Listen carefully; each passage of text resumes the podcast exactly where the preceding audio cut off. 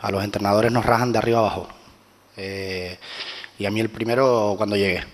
Y, no me puedo poner en huelga. Lo que quiero es que dejemos ya de, desunir, de, de, rajar, y incluyo a mi gremio también.